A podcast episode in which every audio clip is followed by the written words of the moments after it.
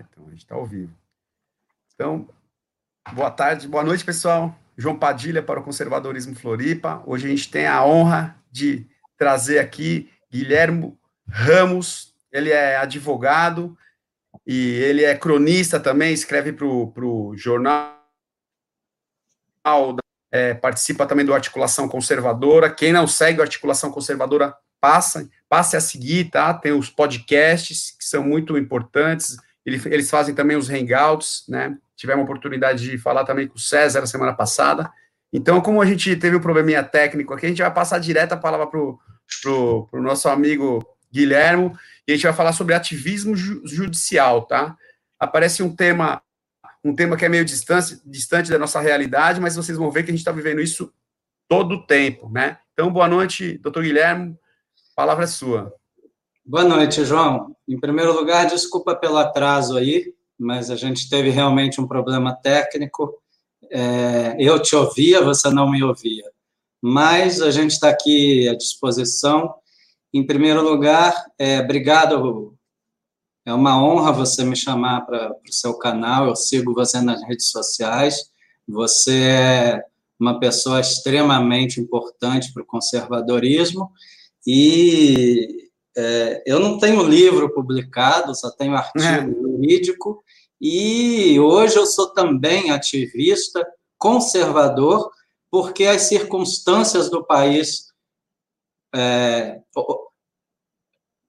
me chamaram para isso, foi um verdadeiro, uma verdadeira é, é, é, é civismo, nossa, dever cívico, e eu estou nisso desde a eleição do Aécio, mais ou menos, na reeleição da Dilma. Eu estava quieto na minha caverna, vivendo quietinho na minha advocacia, já era conservador, mas vivia quieto no meu canto com a minha família. E aí, quando a Dilma foi se reeleger, aquilo, aquilo me deu uma. Eu fiquei meio indignado e aí comecei a, a falar sobre política, primeiro com amigos, e agora eu estou nisso daí desde a época da eleição de 2018. É, hoje eu realmente escrevo no Jornal da Cidade Online, no grupo Articulação Conservadora, que a gente tenta, a gente tenta fazer a nossa parte formação de, de uma verdadeira base conservadora, que a gente precisa de uma base conservadora, a gente precisa criar uma cultura de direita no país, não é só eleger Bolsonaro e e pronto. Não é só assim que a coisa funciona. Então, eu tento fazer é, essa minha parte, que é realmente um serviço de muito formiguinha, com muita paciência, derrubar a falácia da mídia. Inclusive, a gente no jornal agora está sofrendo ataque, inclusive muito grande. Hoje derrubaram o, o, o nosso é, Apoia-se, então, a gente não sabe como vai ficar, porque a renda vinha toda do Apoia-se. É mesmo? Não sabia disso. É, derrubaram o Apoia-se. Apoia-se está dizendo campanha em revisão. Então, quer dizer, não adianta. Eles é, é simplesmente. É batalha, é, né, guerra? Querem nos calar. Mídia de direita é, e, e, obviamente, a gente precisa de uma mídia de direita.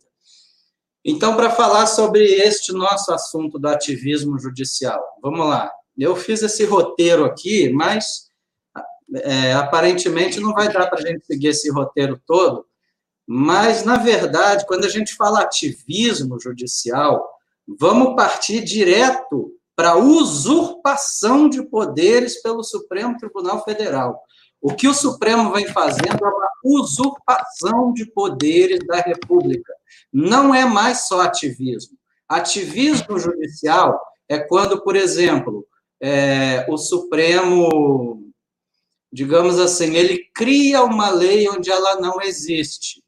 Está lá na Constituição, que artigo 2 da Constituição, a União é formada pelo poder judiciário, legislativo e executivo, uma coisa bem básica. O judiciário aplica a lei, diz o direito, dizer o direito. Executivo governa, administra e legislativo cria a lei e fiscaliza o governo. Essa que é a função de uma república. de uma república, essa que é a função da União, dos poderes da União. E diz o artigo 2 que estes poderes têm que ser harmônicos entre si. Cada poder na sua esfera, na sua, digamos assim, cada um no seu quadrado. O problema é que quando o judiciário vai além dos poderes dele, ele está cometendo ativismo judicial. Um caso clássico do ativismo judicial aconteceu ano passado. Eu até imprimi aqui para ficar mais, mais simples. E foi o caso, acho que foi o pior caso de ativismo judicial que ocorreu no Brasil até hoje, que foi este aqui. STF enquadra homofobia e transfobia como crimes de racismo. Isso foi em, eu coloquei a data aqui, agosto, não, junho do ano passado. Então, o que, que o Supremo fez? O Supremo decidiu que, como não havia uma lei é, criando o crime de transfobia, ele pegou a lei do racismo que acho que é a lei 7 mil e pouco, e disse que enquanto não existir uma lei estabelecendo o crime de transfobia, será aplicada a, é, será aplicado ao crime de transfobia a lei de racismo. Ou seja, ele criou uma lei, ele foi além dos poderes dele. Então, isso é caso clássico de ativismo porque hoje em dia não existe mais a figura daquele juiz que fica inerte, tão somente assistindo, é, assistindo as partes e, e seguindo a regra do jogo. Hoje o judiciário vai além. E, e isso não é recente, isso vem desde mais de 30 anos atrás. Inclusive, esse movimento vem há muito tempo sendo estudado. Tem um grande livro que acho que é de 1984, que é este livro aqui. Eu imprimi a folha. Mauro Capelletti, porque uhum. eu, obviamente, é, eu tinha esse livro, mas ele se perdeu, vários livros eu já perdi. Então, quando eu vim para cá, para este escritório, e saí do outro escritório onde eu fiquei a vida inteira, acabaram ficando lá mais de mil livros e eu simplesmente abri outro escritório, meu próprio escritório, e os livros ficaram. E este é um grande livro que eu li, e ele foi escrito há quase 40 anos por esse professor italiano, por esse professor italiano, Capelletti. Então, este movimento de o juiz ser ativista, o juiz criar a lei quando não existe lei, do, ele já vem sendo há muito tempo estudado. Então, é o que se chama controle concentrado de constitucionalidade. Então, isso não é recente. Agora, se é bom ou ruim, é uma outra coisa. A questão é: o Supremo não vem cometendo ativismo, ele vai além disso. O que ele está fazendo é uma usurpação dos poderes da República. Ele está usurpando os poderes do executivo e do legislativo. Então, o, o que o Supremo vem fazendo não é ativismo, vai além, é algo ilegal, é algo fraudulento. Ele vem cometendo decisões de maneira fraudulenta, tão somente para servir como freio ao governo de direita. E isso a gente viu claramente recentemente no episódio do delegado Ramagem. É, é, isso foi uma fraude jurídica costurada pelo Alexandre de Moraes.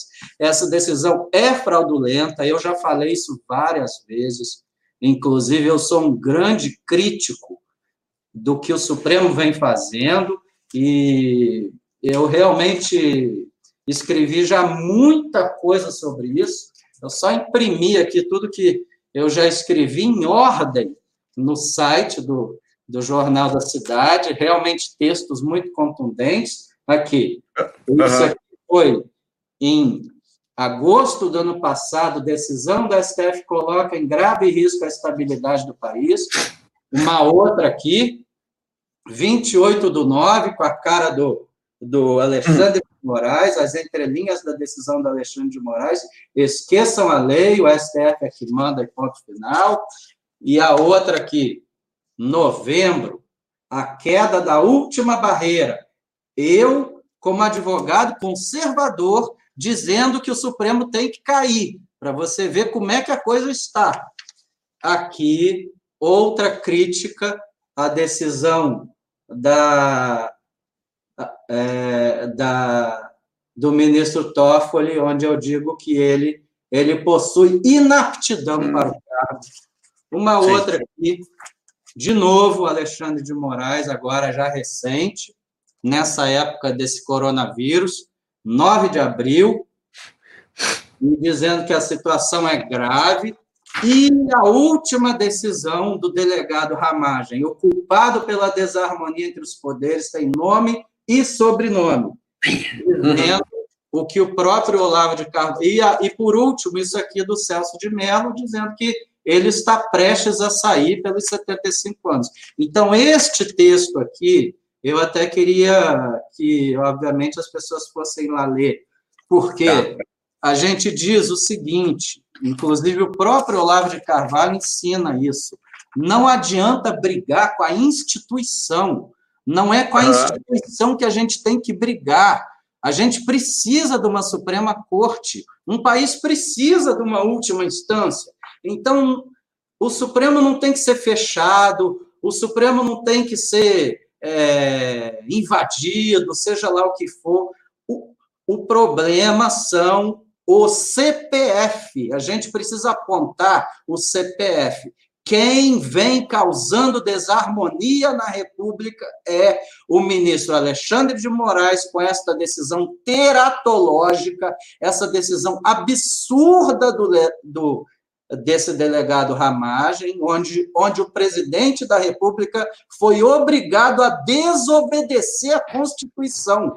Ele deu uma decisão obrigando o Bolsonaro a descumprir uma competência privativa dele, com base uhum. numa desculpa de um print de WhatsApp do Sérgio Moro, que no final não comprova que, que ele vinha, que, que vinha havendo interferência Justamente o contrário, a interferência é ele não nomear, porque é competência uhum. privativa do presidente da presidente República. da República. Então, se vem alguém cometendo é, problema na República, causando instabilidade, são os juízes do Supremo.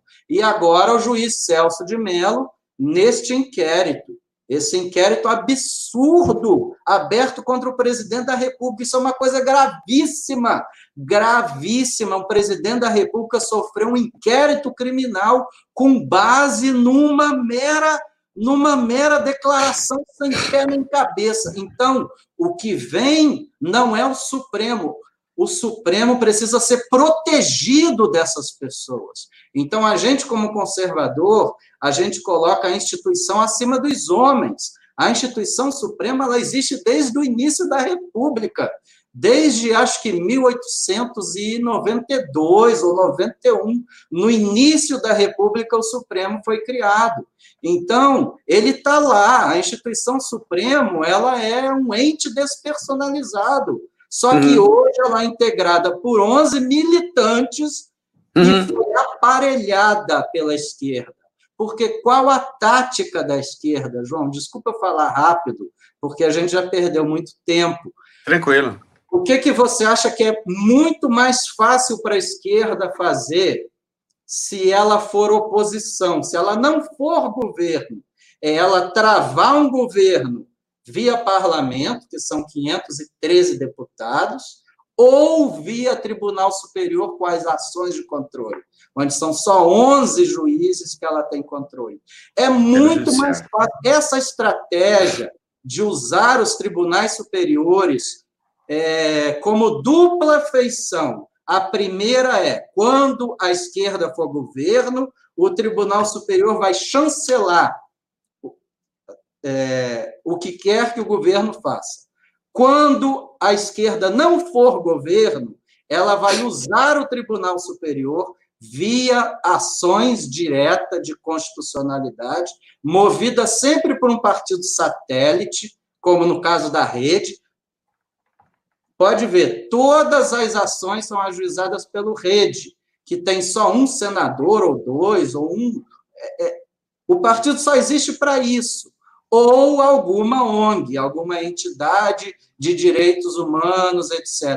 Então, eles ajuizam essas ações diretas de controle concentrado, e com isso eles conseguem barrerar desde uma portaria do governo Bolsonaro até uma medida provisória como no caso da medida provisória da pandemia, onde o Bolsonaro foi proibido de criar o Plano Nacional de Combate à, à pandemia.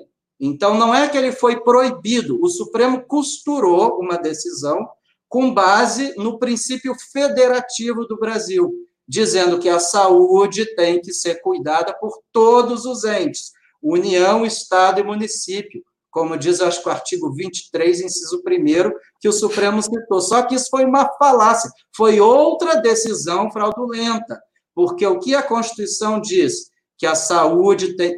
O que a Constituição diz? Que a saúde é responsabilidade de todos os entes, não para efeito legal, e sim para efeito administrativo. Ou seja, tem o SUS em uma certa cidade a cidade, aquele prefeito, ele vai cuidar do prédio do SUS, apesar dele ser federal. Então, o que a Constituição diz é: a saúde é responsabilidade concorrente de todos os entes.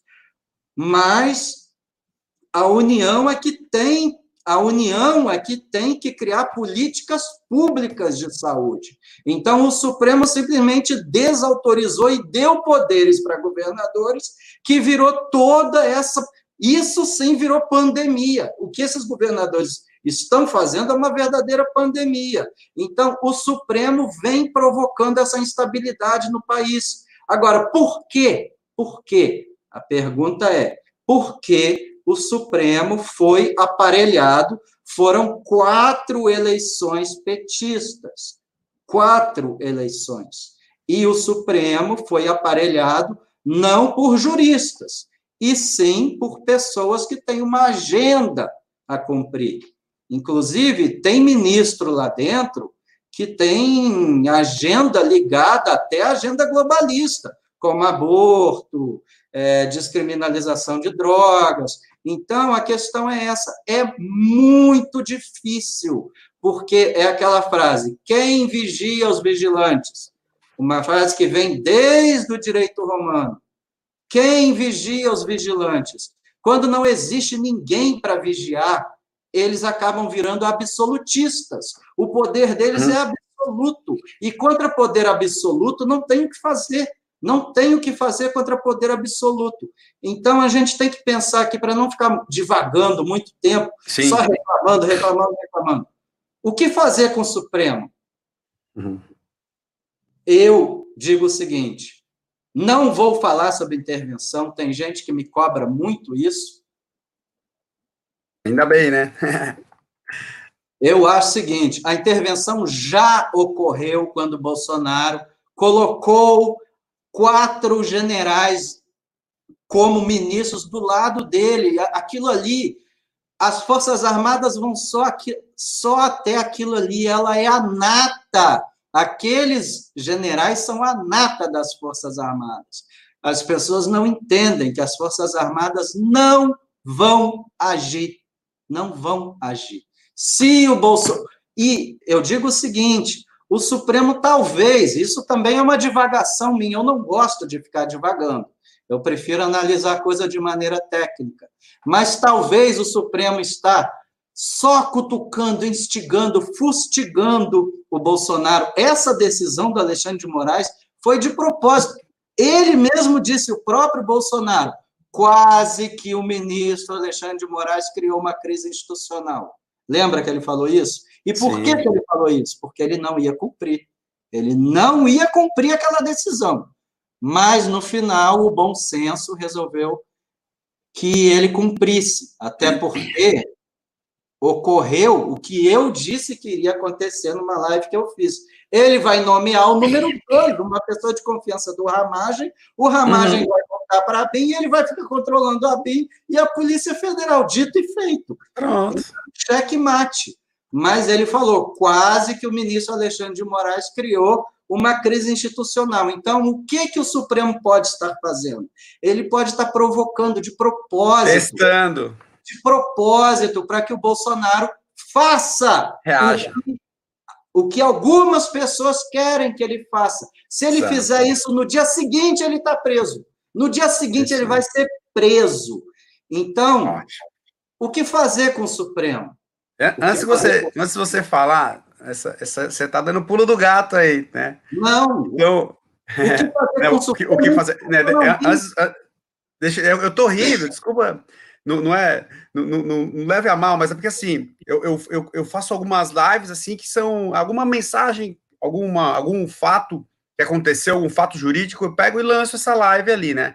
E eu tô cansado de falar para as pessoas. Então é, é, interessante que a gente não combinou, né? O mais interessante que a gente não combinou a fala nenhuma. Não, você está mas... falando exatamente isso. Então, você pega os primeiros escalões ali, tem 70 militares, tá? Primeiro, segundo, terceiro escalão tem 70 militares. Então, assim, a gente já vive no governo militar. As pessoas não entendem isso, né? E outra coisa que eu gostaria de que, só de reforçar que você falou é que a gente tem o, o, o, problema do imediatismo, né? O brasileiro, não sei se todos são assim, mas a, a, maioria da população é imediata. Ela quer que seja resolvido de um dia para o outro. A gente viveu 30 anos depois da redemocratização, né?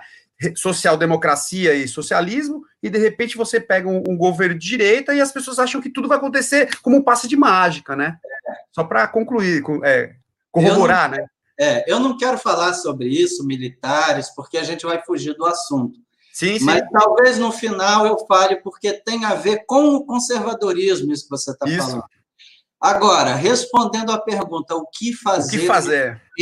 A gente tem a faca e o queijo na mão que as pessoas têm que enxergar é isto. Hoje é dia 22 de maio. O ministro Celso de Mello completa 75 anos. No dia 1 de novembro, a gente tem que fazer feriado nacional, primeiro de novembro. Faltam cinco meses e oito dias.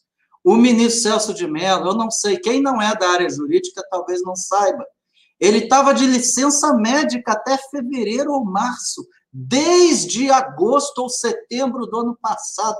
O velhinho fez, o velhinho fez uma cirurgia no quadril, ele usa bengala, mas o sujeito voltou agora no final da carreira só para deixar legado e criar o problema que ele está criando, porque eu não sei porquê, ele deve estar tá querendo entrar para a história, entendeu? Mas, João, cinco meses passam rápido. O é, problema claro. é que a gente está no olho do furacão e as pessoas estão indignadas com esse inquérito mas não duvidem do Bolsonaro. A gente não pode duvidar. Eu, eu não tenho dúvida nenhuma que ele não fez nada de errado. Então, quando isso tudo atravessar, o problema é que aí já é um outro ponto estratégico de quem quer derrubar o Bolsonaro. Eles querem criar, como não deu certo a via do impeachment, porque não há crime de responsabilidade, eles querem cavar o crime comum que o crime comum, o presidente, se for denunciado no curso do mandato por um crime supostamente cometido durante o mandato, lembra do caso do Joesley, o Temer foi denunciado. Mas aí entra no mesmo problema do quórum do Congresso.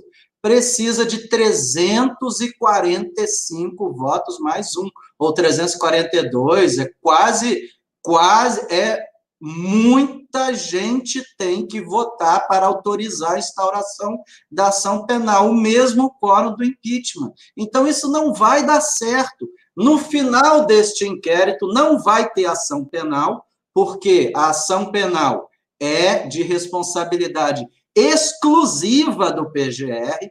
O Celso de Mello não pode obrigar, não, ó, doutor procurador, eu quero que o senhor entre com a ação. Não interessa. Se o, se o PGR entender que não houve crime, ele não vai denunciar. Ou, por outro lado, se ele entender que quem cometeu o crime foi o Sérgio Moro, ele vai denunciar o Sérgio Moro. Porque eu, inclusive, hoje peguei, eu li algumas coisas sobre esse inquérito, e olha aqui, ó, se você olhar lá como é que ele está no Supremo catalogado, está lá Jair Bolsonaro investigado e Sérgio Moro investigado também. Ele também é investigado.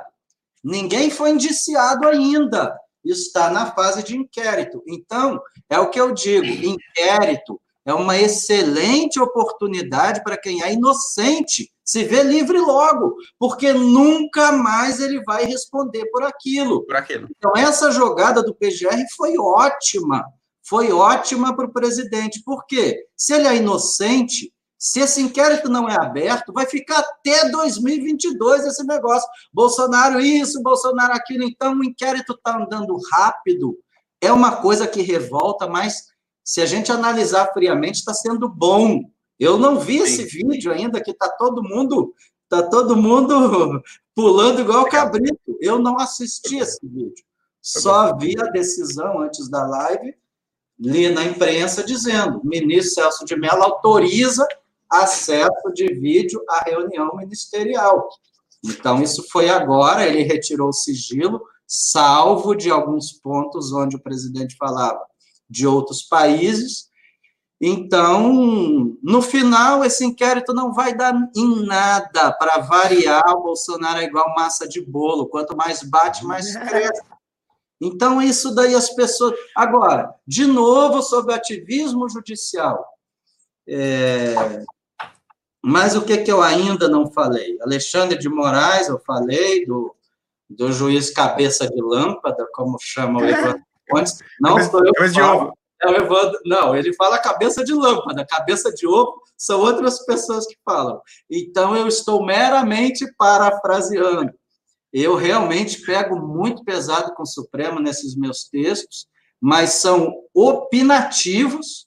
Então, texto opinativo não tem ofensa nenhuma, eu não xingo ninguém, se quiser me intimar, eu vou na Polícia Federal e repito a mesma coisa. Se quiser me intimar, eu vou a Brasília se pagar a minha passagem, que eu não vou, eu é, não claro. vou botar dinheiro do meu bolso. Então, eu não tenho medo nenhum, não tenho medo nenhum. O Supremo, ministros do Supremo, Alexandre de Moraes, Gilmar Mendes, Marco Aurélio, Toffoli, todos eles são usurpadores dos outros poderes da República. A Constituição não permite que eles façam o que estão fazendo.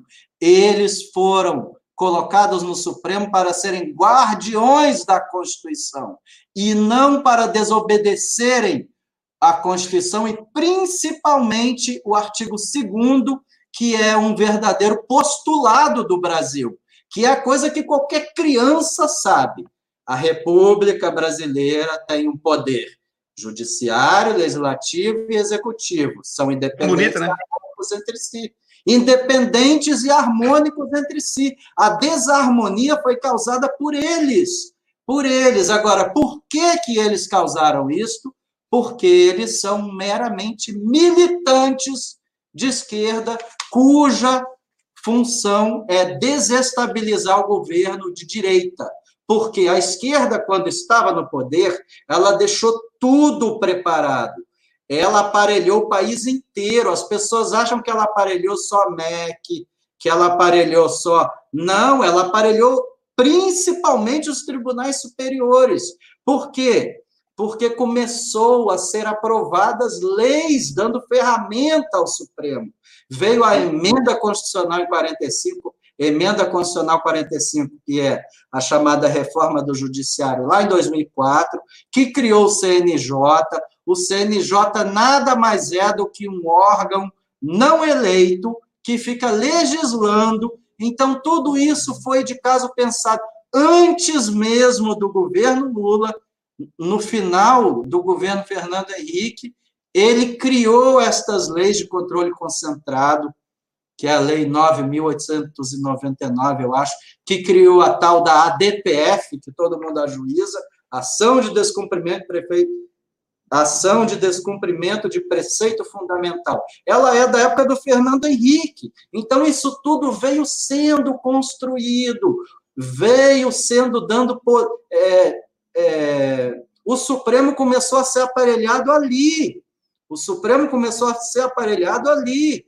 Na época que eu estava na faculdade, nenhum juiz do Supremo dava entrevista. Hoje em dia, o, o é. hoje em dia o Celso de Mello adjetiva adjetiva. Um juiz não pode usar adjetivo contra alguém. Ele falou que eu acho que ele chamou alguém de, de bolsonarista fascistoide. Eu não sei quem que ele falou, aí umas pessoas que foram nesse inquérito inconstitucional de fake news identificaram alguém, e ele disse que são bolsonaristas fascistoides. Um juiz adjetivando alguém. Quer dizer, eu, como advogado, eu pego, se um juiz fala assim de mim numa sentença, é recurso, o tribunal vai anular a sentença, porque significa que o juiz não está julgando de maneira técnica, ele está colocando emoção. Então, a gente liga a televisão e veja o Mar Mendes dando entrevista, a gente vai para o Twitter e veja o Mar Mendes escrevendo sobre política. Um juiz não pode fazer isso. Agora, por que, que eles fazem isso? porque eles são ativistas, eles não são juízes, eles não são guardiões da Constituição, eles são militantes de esquerda. Então, de novo, respondendo à pergunta: o que fazer com o Supremo? O Bolsonaro vai ter que preencher a vaga do ministro Celso de Mello, primeiro de novembro. Sabe o que, que vai acontecer quando chegar? Vai ser uma guerra campal, João. Vai ser uma guerra, é. vai ser uma luta de foice. Eles vão dizer que Bolsonaro está querendo é, está querendo como é que é? interferir no Supremo. A mesma coisa que falaram da Polícia Federal, vão dizer que ele está querendo interferir no Supremo. Quando eu estou com a Constituição aqui na frente, para não falar, você é advogado, eu não é. posso falar besteira.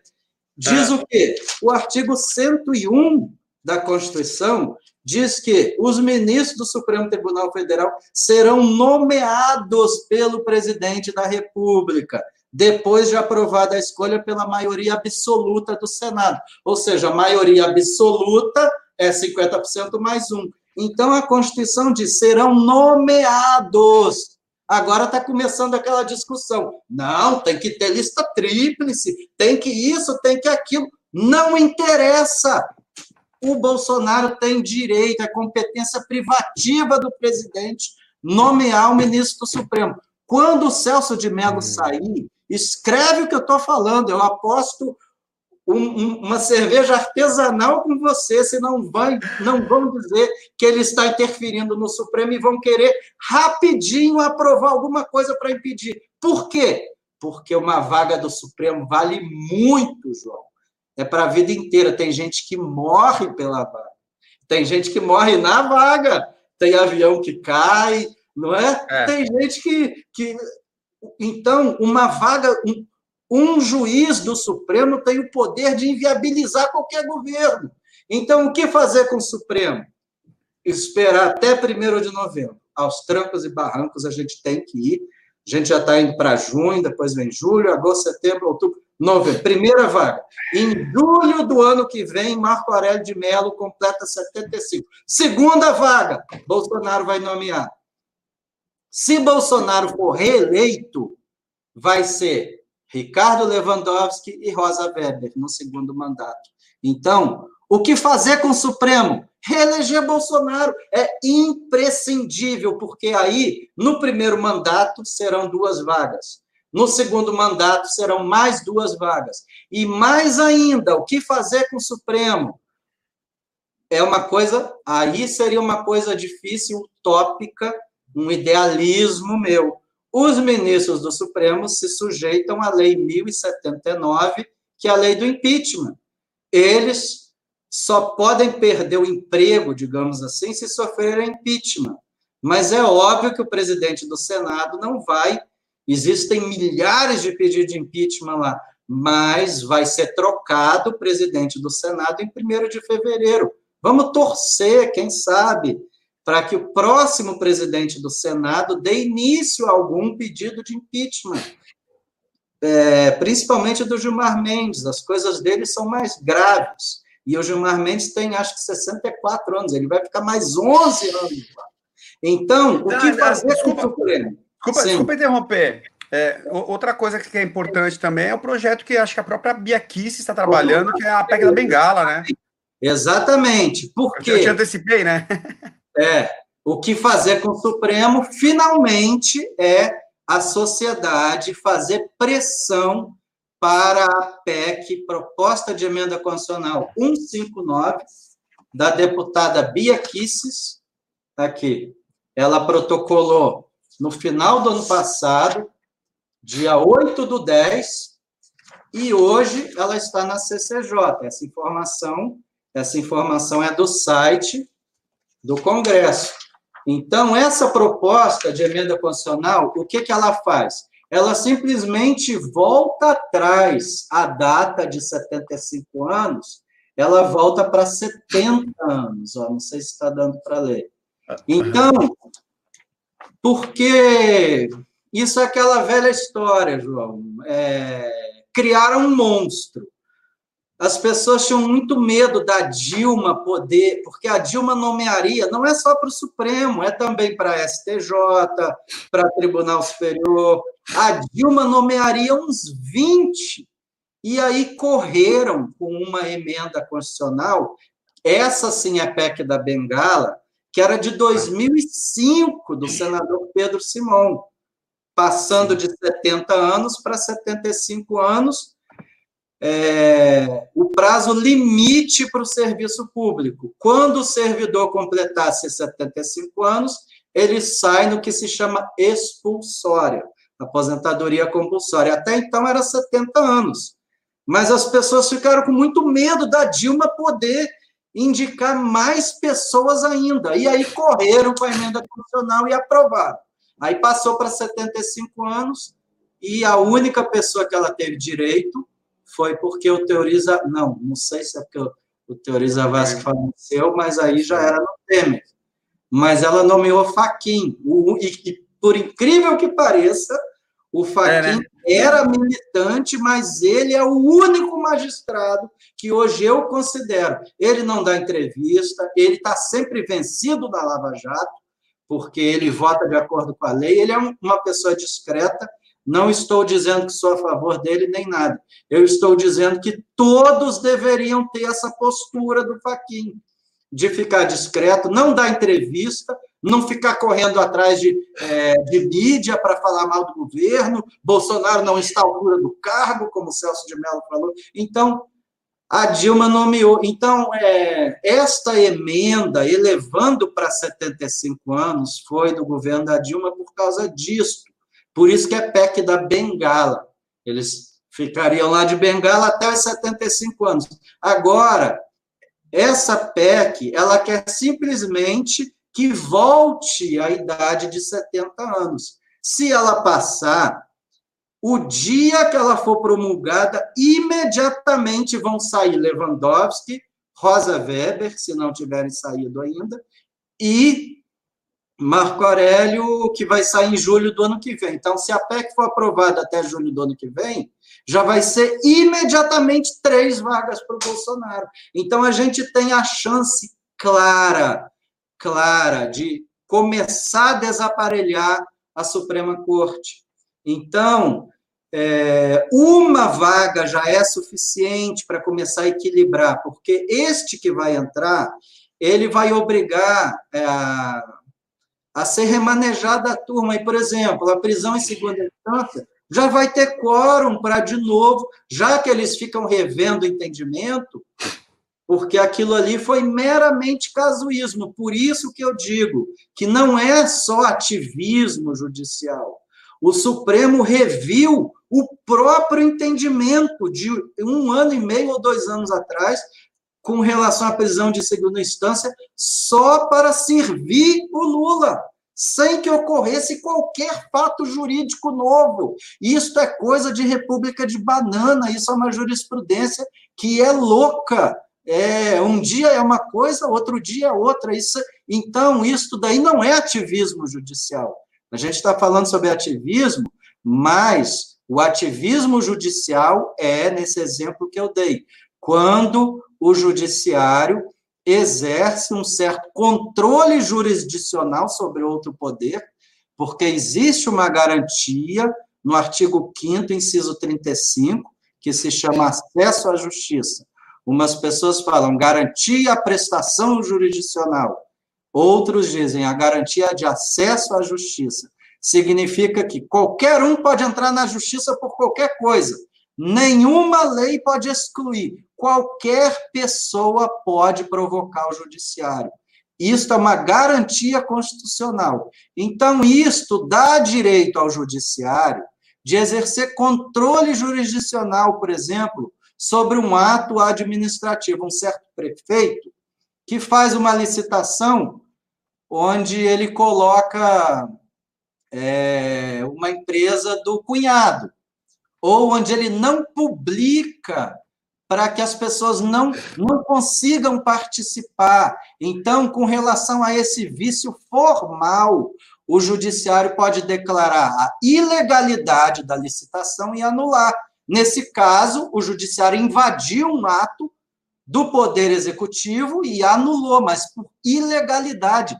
Nunca por discricionariedade. O que é a discricionariedade? É o critério do, da oportunidade e conveniência. Ele dizer, ah, não, mas o que o prefeito vai fazer, eu não concordo. Não precisa abrir essa rua. Eu não concordo com o nome dessa rua. Isto é a discricionariedade da administração. Com relação a isso, o judiciário não pode agir. O pro... Agora, quando o judiciário invade, aí ele comete ativismo, entendeu? Só que o Supremo vai além do ativismo. A fase do ativismo já ficou para trás. Antes do Bolsonaro era ativismo. Depois do Bolsonaro é usurpação de poderes. O que o Supremo faz é usurpação de poderes.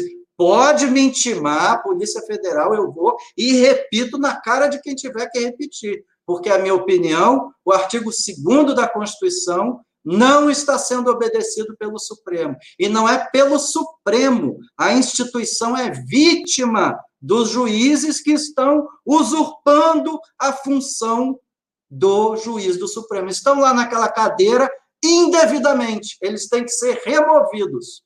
Como a gente não pode remover, a gente tem só que fazer pressão, eles têm que ser expostos como eu faço no meu trabalho, expondo, escrevendo, a gente fazendo live, a população indo para a rua protestar. Então, hoje, o povo é protagonista.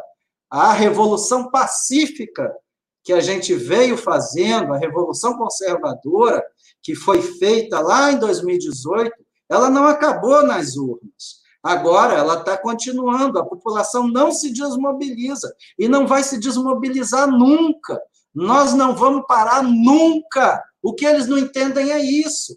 Então o Supremo quer calar, pode derrubar conta. Eu estou sendo atacado agora no Jornal da Cidade. Aquela agência Lupa disse que uma coisa que uma opinião minha é falsa. Quer dizer, você tem direito até a opinião é falsa só porque a Bia Kisses compartilhou esse meu texto e viralizou, dizendo que a mídia não dá a mesma atenção ao Lula quando ele falou aquela abobrinha, para dizer o mínimo, de que o coronavírus, graças a Deus que a natureza fez. Quer dizer, eu escrevi um texto e a agência Lupa disse que é falso, porque a mídia não ficou em silêncio. Não importa se a mídia não ficou em silêncio, foi uma figura de linguagem minha. Eu quis falar da diferença. E mais, o que ele falou é verdade, ninguém refutou o que ele falou. Então, nós estamos sob ataque, nós conservadores. Por quê, João? Aí é o que eu digo, eu começo a falar, eu fujo dos assuntos. Mas é, é importante, porque tem uma coisa que se chama hegemonia. A esquerda tem a hegemonia do discurso.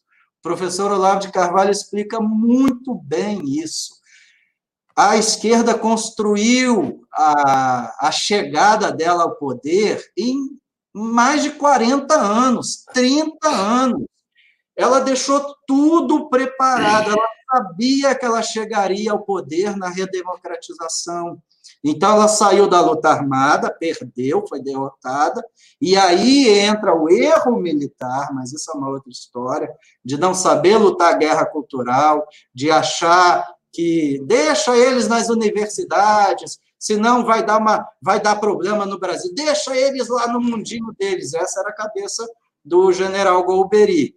Então, eles, é, sob a liderança do Fernando Henrique Cardoso, o príncipe do gramscismo mundial, eles começaram a ocupar os espaços e começaram a ir em busca da hegemonia cultural, midiática e política. Então, hoje, a esquerda tem a hegemonia. Por isso que é tão difícil a gente se levantar, a gente ter voz, a gente falar. E essa hegemonia hoje está também no Supremo Tribunal Federal, está também no próprio judiciário, na faculdade de direito. A faculdade de direito é esquerdista.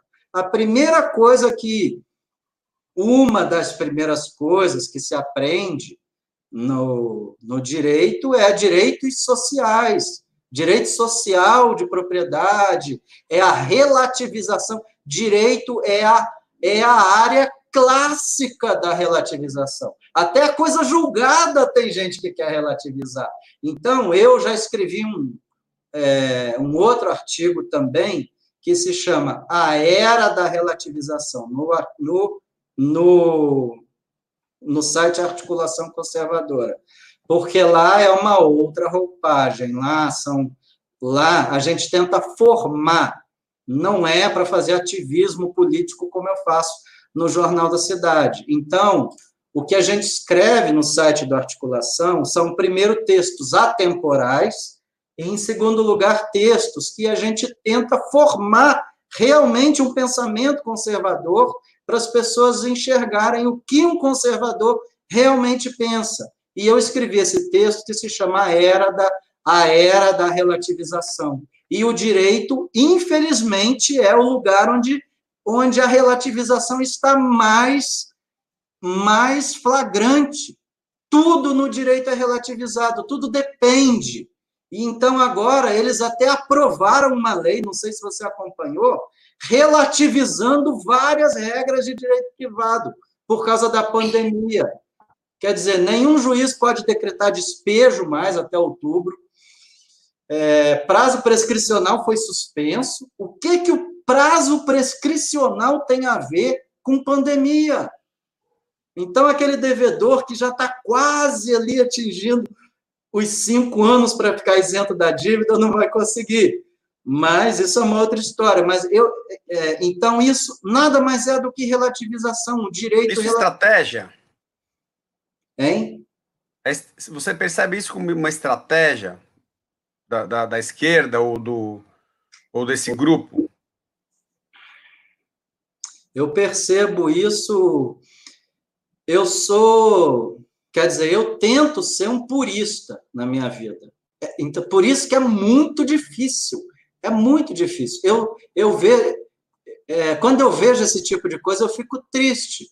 Primeiro, porque está indo contra esses purismos da lei que eu acredito. Claro que a lei não é uma coisa que tem que ficar ali parada, estanque, ela precisa ser modernizada, mas esse tipo de coisa viola totalmente o princípio legal. E o que eu vejo é uma estratégia oportunista, é mero oportunismo. É mero oportunismo. Um dia eles aprovam uma coisa porque tem interesse nisso, no dia seguinte aprova aquilo, então não existe mais estabilidade jurídica nenhuma. Não existe estabilidade jurídica. Então, eu vejo isso com muitos maus olhos é muito difícil ser conservador no direito. Eu, como advogado, já recusei causa mesmo de esquerdista. Eu recuso, comigo não tem isso. Já fui procurado por petista, eu recuso. Não estou dizendo que não vou advogar para petista, mas para mim é incompatível, entendeu? É, é, assim como tem gente que já me recusou quando fez lá uma uma busca no Google, viu quem eu era e, não, esse advogado eu não quero. Então, é realmente muito difícil. Mas aí eu, eu, eu tenho como princípio de vida aquela citação idem vele, idem nole. A gente precisa se aproximar das pessoas que são nossos iguais. Então, amigo é aquele que rejeita as mesmas coisas que você.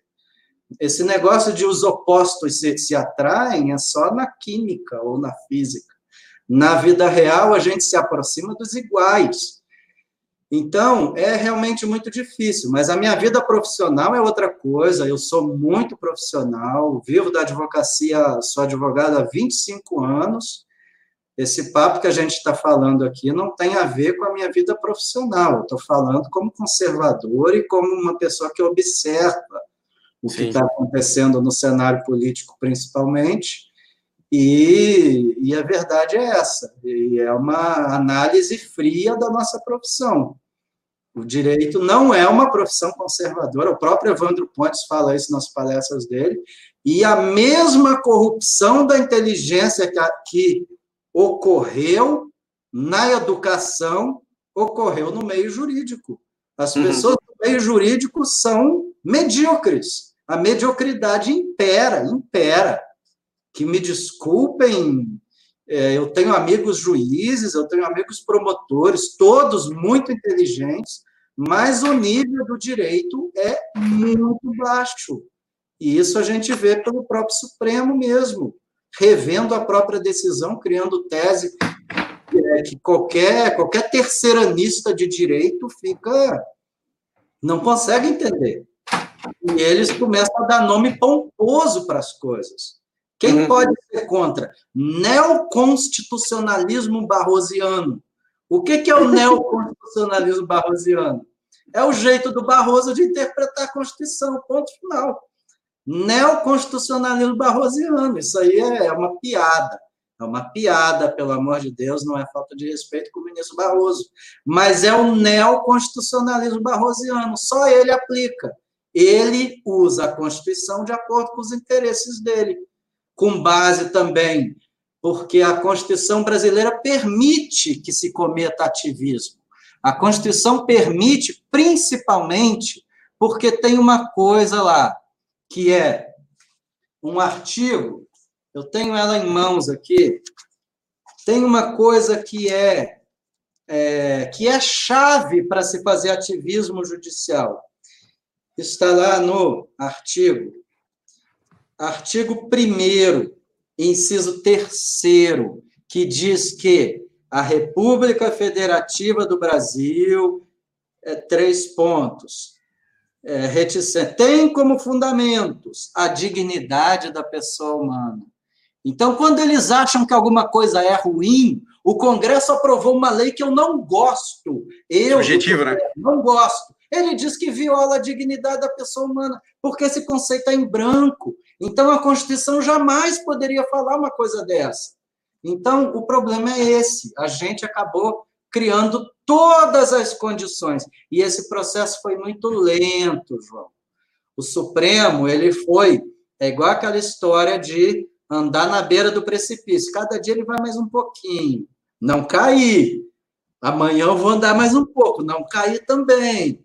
Então, hoje ele já, hoje não existe fronteira mais que ainda falta para ele para ele ultrapassar. Ele já conseguiu, ele já conseguiu ultrapassar todas as fronteiras. Ele, ele tirou o presidente da Câmara no mandato, ele processou um, um presidente da República, ele, ele, é, ele já mudou a regra do impeachment, dizendo que uma presidente que sofreu impeachment ainda mantinha direitos políticos. Não existe mais nenhuma fronteira para o Supremo.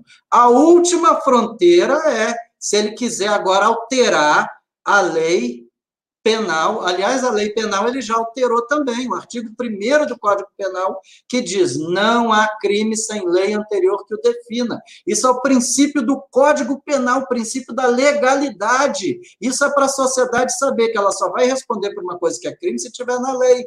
Mas o Homofobia, né? passou essa fronteira quando ele disse: transfobia é crime de racismo. Então não existe nenhuma fronteira mais para o Supremo ultrapassar. Então, e, e nesse, é... nesse, nesse aspecto, desculpa te interromper, mas você não, não, não, não se surpreende. Não, não para de nesse, Você não se surpreende é, em não ter, no resultado da, da, da votação referente ao aborto? Você não, não ficou surpreso? Fiquei. Fiquei. Também. O que, que, eles estão, estão preparando com isso? Pressão popular. Por isso que eu é. digo que o povo. E uma coisa, recado para o povo aqui. conservadores, é, ativistas, nós, o povo é protagonista, mas por que, que eu digo que é mais fácil a esquerda controlar um governo que ela odeia de direita via Tribunal Superior do que via parlamento? Porque parlamento tem a pressão popular o artigo 1 todo poder emana do povo em seu nome é exercido, ele não se aplica ao Supremo. O Supremo não tem poder popular, ele não é eleito. A função do Supremo é ser guardião da Constituição, não é poder moderador, como eles acham que são. Agora isso está na moda, falar poder moderador. As pessoas não sabem nem o que é, é poder moderador. Poder moderador era uma coisa do império império, era o quarto poder. O imperador tinha o poder de dissolver o parlamento. Ele não governava, mas se ele achasse que o parlamento não conseguiria governar, olha, é, ele recebia o primeiro-ministro. Vossa Majestade, eu vou fazer isto no seu governo. Se não desse certo, o governo, o, é, ele dissolvia o parlamento. Isso foi feito no final do Império. Por isso que na época da República, da proclamação da República, o primeiro-ministro tinha sido dissolvido, o tinha sido dissolvido, é, ele tinha usado do poder moderador.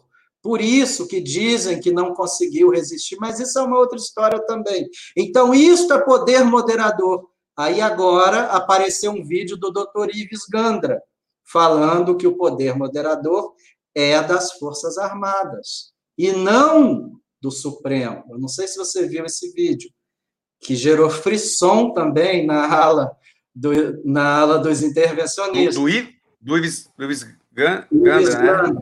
Gerou um frisson Sim, na ala legal, dos intervencionistas. Quando ele analisou... Não, mas, mas, desculpa, mas sabe uma coisa? É, eu, eu, eu, eu tenho a mesma leitura que você, né? É, como advogado, então, obviamente eu não tenho tanto, tanto não me aprofundo, aprofundo tanto, minhas, minhas ações são, é, são, são mais pontuais, mas de qualquer forma, é, hoje eu vejo que qualquer, é, qualquer grupo que esteja apoiando essa, essa, essa causa, né, ou então esse governo, acho que tem que ser tem que ser, tem que somar, né? Eu não sei exatamente quem falou isso aí, mas acho que é muito importante. Quem tiver a fim de, de acompanhar essa, essa linha de raciocínio, vai. Então vem intervencionista, vem quem for, a gente tem que apoiar o governo, né? Agora, se, se a placa que você levantar lá na frente, é o problema é teu. Eu, eu, particularmente, não defendo. Então, por exemplo, dia 18 de abril, que antecedeu o dia do Exército, eu, eu fiz uma, entrev uma entrevista, não, eu fiz uma live com, com um amigo nosso aqui, é o Lucas Campos, ele é, é ele é assessor do GC Lopes, você deve ter ouvido falar já, que é um deputado estadual aqui que defende as bandeiras do, do Bolsonaro. E o que acontece? A gente falou sobre o positivismo, justamente para explicar por que, que no dia posterior eu ia fazer uma homenagem ao Exército. Porque as pessoas falam, ah, nós, a gente vai para a frente do Exército fazer uma homenagem. Mas, pessoal, mas você vai pedir o quê? Intervenção? Eu falei, não. Ai, cinco? Eu falei, também não a gente vai lá para prestar uma homenagem para o Exército, que a gente vai precisar dele em algum momento, né? Ou seja, nas fronteiras, ou uma vazão, ou, ou então uma enchente, né? Que o Exército tá para tudo, porra. Para dengue, para o caralho. Então, eu, eu fui explicar para as pessoas o que significava isso, qual a importância, né? Você não viu, e voltando um, um pouquinho, você não viu essa, essa reunião interministerial que o Celso de Mello liberou a, a imagem, tá? Você vai ver, e depois a gente vai ter que conversar sobre ela, Tá? Eu vou te convidar já para você conversar sobre ela. Porque o que acontece? Ali, ele fez uma meia-culpa, que de todos os ministros que estavam ali, ele passou pito em todos eles, acho que foi naquele momento ali que o, que o, que o Moro se sentiu magoado, tá? Porque ele falou, ó, vocês têm que fazer assim, vocês têm que defender, ele estava falando sobre ideologia, vocês têm que defender o governo, e não simplesmente é, esperar todo mundo bater no, no, presidente. Pô, você acredita naquilo? Vá na mídia e defenda. Alinhado, né? Ele está alinhado. É, então, então, só, só para concluir, ó, ele, eles colocaram isso na mídia tentando, tentando derretê-lo. Isso fez um bem para ele, porque é exatamente o que ele defendia no parlamento. Ele falou igualzinho, ele não pôs nada, nem tirou. Exceto o excesso de palavrão, que eu gosto de falar, e tem momento que só o palavrão resolve, né? Então ele, ele falou exatamente isso aí. Tá eleito, tá? É. Reeleito. João, eu sou eu sou suspeito para falar, eu sou fã do Bolsonaro mesmo. É, eu acho que é, o que ocorreu no Brasil foi muito maior do que o que ocorreu nos Estados Unidos. O bolsonarismo é uma coisa que vai muito além da eleição do Bolsonaro. O problema é que a mídia, infelizmente, ela está sabotando esse belo momento que o Brasil está vivendo. Inclusive, eu escrevi, na época da eleição, um texto sobre isso, falando sobre o bolsonarismo, explicando pela minha cabeça o que era o bolsonarismo. Aí, esses dias, eu republiquei esse texto, como é que é, é como é atual, mesmo em 2020, é exatamente aquilo. Não é porque eu tenho bola de cristal, é porque eu realmente, graças a Deus, Deus iluminou e eu consegui, eu consegui ver que o que estava acontecendo é uma revolução conservadora no Brasil. Por quê? Porque o brasileiro médio é conservador. O problema é que a minoria sempre quis controlar a maioria. Inclusive, tem um livro, eu não sei se é o livro que você pegou, do professor Lavo de Carvalho, onde ele fala isso, Nova Era e a Revolução Cultural. Esse livro é imprescindível Aqui, Inclusive ó. o livro do César Ranquetati, que você entrevistou. O livro do César Ranquetati é o verdadeiro manual da direita brasileira. Por quê? Porque o brasileiro é conservador por natureza. Ele pode não saber, ele pode não ler Edmund Burke, ele pode não ler Russell Kirk, isso é irrelevante, exatamente. É um verdadeiro manual. Abraço para o César, se ele estiver assistindo. Eu sou fã dele, ele sabe disso. Então, o que o César diz no livro dele, que eu concordo, eu mesmo repito isso é, quando faço live, quando escrevo, a gente, a gente, a direita, a gente precisa criar no Brasil uma cultura de direita. Nós elegemos o Bolsonaro sem uma base de direita. E nisso eu ouso discordar do professor Lavo de Carvalho. Você vê, eu chego ao, ao cúmulo de discordar dele. Me desculpe, professor Olavo, mas eu sei o que ele diz quando não deveríamos ter eleito um presidente sem formar uma base. Eu entendo, eu concordo com ele. O problema é que esse processo todo, a gente deveria Muito entrar bem. em Grêmio Estudantil, clube, assembleia de bairro, é, Câmara de Vereadores, universidade, colégio. Esse processo demora uma geração. A esquerda demorou 40 anos aparelhando isso e preparando o terreno. A gente não podia esperar, era imprescindível que a gente interrompesse o ciclo da esquerda no Brasil. Por isso que o primeiro candidato que se apresentou com bandeiras conservadoras foi eleito. Nós elegemos o Bolsonaro. O problema é que as pessoas não entendem da importância de continuar com apoio a ele até o final. Primeiro, pela lealdade. O conservador tem que ser leal. E nesse ponto, eu faço a propaganda do livro traduzido pelo Evandro Pontes, A Virtude do Nacionalismo. Não existe livro melhor do que esse para o conservadorismo, para explicar o que é lealdade, o conceito de de clã, família, nação, é uma coisa magnífica. Então, o problema é que muita gente que votou no Bolsonaro, por influência maléfica da mídia, fica embarcando, ai, ai é demais para mim, eu não apoio mais, eu isso, eu aquilo. E aí é a ah. tal da direita geleia, é a direita geleia que o Bolsonaro fala. Conservadorismo não é coisa para homens de geleia. Então, eu vou ficar até o final. E eu tenho certeza que quando tiver outra eleição, todo mundo vai voltar. Todo mundo vai voltar. Por isso que o desespero deles é muito grande, João, porque eles sabem disso. Nós viemos para ficar. Nós vamos desaparelhar o Supremo nós vamos reeleger o Bolsonaro, mesmo se ele não quiser, é uma missão, ele vai ter que se reeleger. E ainda vamos eleger o sucessor. Então, a nossa função como como formadores de opinião.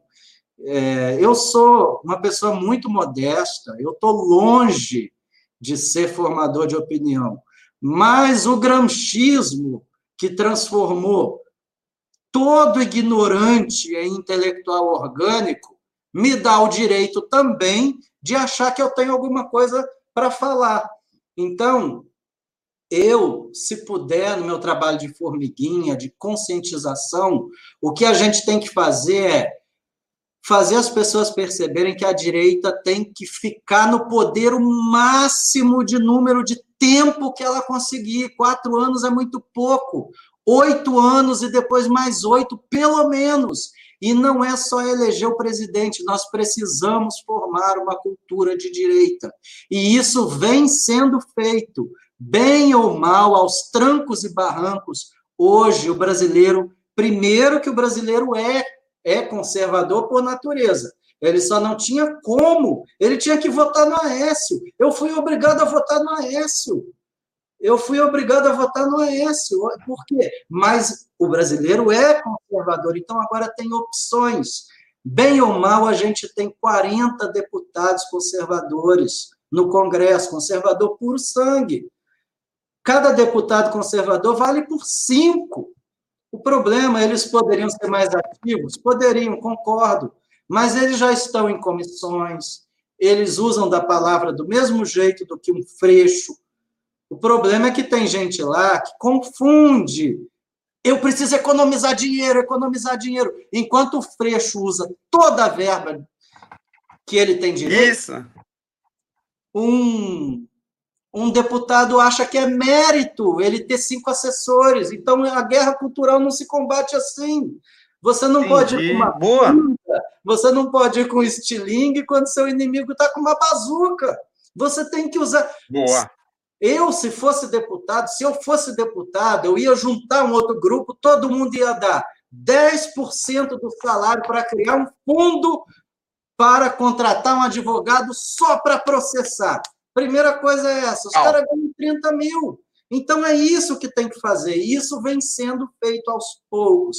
Existem muitos deputados muito bons. Então, em 2022, se hoje a gente tem 40, em 2022 a gente pode eleger 100.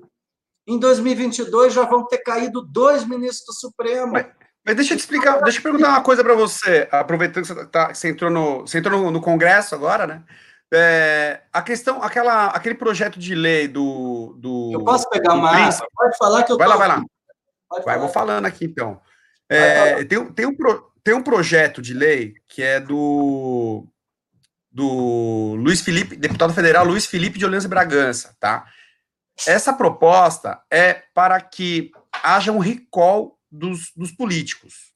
E o que, que significa recall dos políticos? Significa a partir do momento que o político ofereceu uma proposta, tem outros aspectos, mas uma, uma delas é, quando ele ofereceu uma proposta em campanha, e se por acaso no parlamento ou na, na, na, na no executivo, ele não mantiver essa proposta, existe a possibilidade de se, de se retirar esse, esse deputado, que é, são casos que a gente está vivendo hoje, exatamente no parlamento e aqui também em Santa Catarina. Teve o governador que fazia arminha, hoje ele chama de extremista quem faz arminha, tá? Colocou como, como representante do, do, do governo dentro da, da Assembleia Legislativa uma, uma representante do PDT, a, a Paulinha do PDT. Para quem não sabe, faz parte do Foro de São Paulo, que eu já mencionei isso aqui hoje, vou repetir, ó. Quem quiser saber um pouquinho sobre o Foro de São Paulo, ó, a verdade sufocada. Isso, muito bom. Tá? Então, é, eu gostaria que você falasse alguma coisa. Você tem alguma, algum comentário a falar sobre, a, sobre essa, esse recall da a proposta do Luiz Felipe de Olias Bragança? Eu tenho, e vou além, vou além. Eu até tenho um texto que eu, que eu até eu também escrevi, não profundamente sobre isso, mas dizendo o seguinte: os parlamentares, é, eles não são a consequência, eles não são a consequência, eles são a causa do problema. A gente precisa combater a causa. A corrupção não é a consequência, ela é a causa do problema. Então, o Brasil nunca vai mudar se não fizer uma reforma política. Isso que, isso que você está falando é a reforma política, mas eu acho que não precisa nem ter recall. Mas o que é recall? Para quem não é da área, quem não é muito entendido. Imagina o seguinte: nós que somos advogados, e você, eu pego uma procuração do meu cliente para entrar com uma ação contra ele. A procuração é um ela é ela é dada na base da confiança. A pessoa que assina uma procuração para mim como advogado é na base da confiança. Se amanhã ela perder a confiança no meu trabalho, ela revoga a minha procuração. Ninguém é obrigado a ficar com uma procuração. Eu não quero mais que você seja meu advogado. Eu revogo seu mandato. Eu revogo seu mandato. Por isso que o parlamentar exerce mandato. O que, é mandato? Ele pratica ato representando alguém. É como se ele é como se ele tivesse uma procuração do eleitor. Então, ele recebe o voto porque ele faz uma promessa. Olha, eu vou te representar, o fulano aqui da cidade de Petrópolis, onde eu resido. Se eu ganhar, eu vou fazer tal coisa para nossa cidade. Amanhã ele pega e faz outra coisa, eu não confio mais nele, mas eu não posso revogar a procuração. Eu não posso revogar a procuração que eu, que eu, é, que eu entreguei para ele na urna, porque não existe recall, que, que é o que você falou. Recall é um jeito de ele passar por, digamos assim, uma avaliação no curso do mandato. Se ele trair o voto que ele recebeu, ele, aí a gente, no caso, poderia revogar, mas isso eu acho que não passa. O que eu acho que é realmente importante é acabar com o coeficiente eleitoral. Isso é imprescindível. Se a gente não mexer no coeficiente eleitoral, Rodrigo Maia nunca vai parar de ser eleito porque ele, no Rio, recebeu 74 mil votos. Se ele receber até 40 mil votos, ele, ele entra. Eu já fiz a conta. Então, não adianta. É, é por mais que ele hoje não ganhe esses 74 mil votos, se ele receber 40 mil votos, ele entra pelo coeficiente, a não ser que o partido dele não receba voto.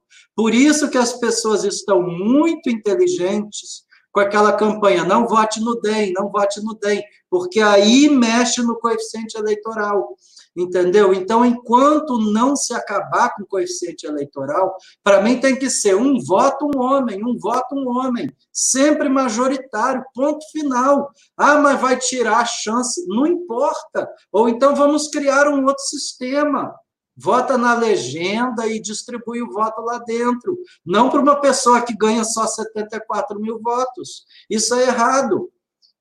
Então, enquanto não se mexer nessa fórmula, não vai mudar nunca. Porque essas pessoas sabem a quantidade de voto mínima que elas precisam. É, então, isso daí a gente tem que fazer. Mas isso eu acho que vai ficar para o segundo mandato do Bolsonaro. Agora não tem clima para isso.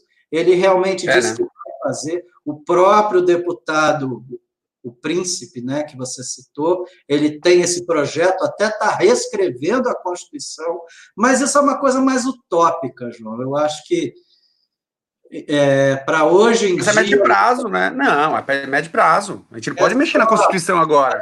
Tá, Quem vai ser o constituinte?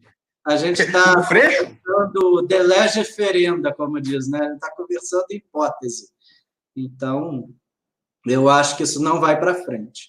O que vai para frente são coisas objetivas. É a PEC da Bia Kisses para revogar, a PEC da Bengala para voltar de 75 para 70 anos.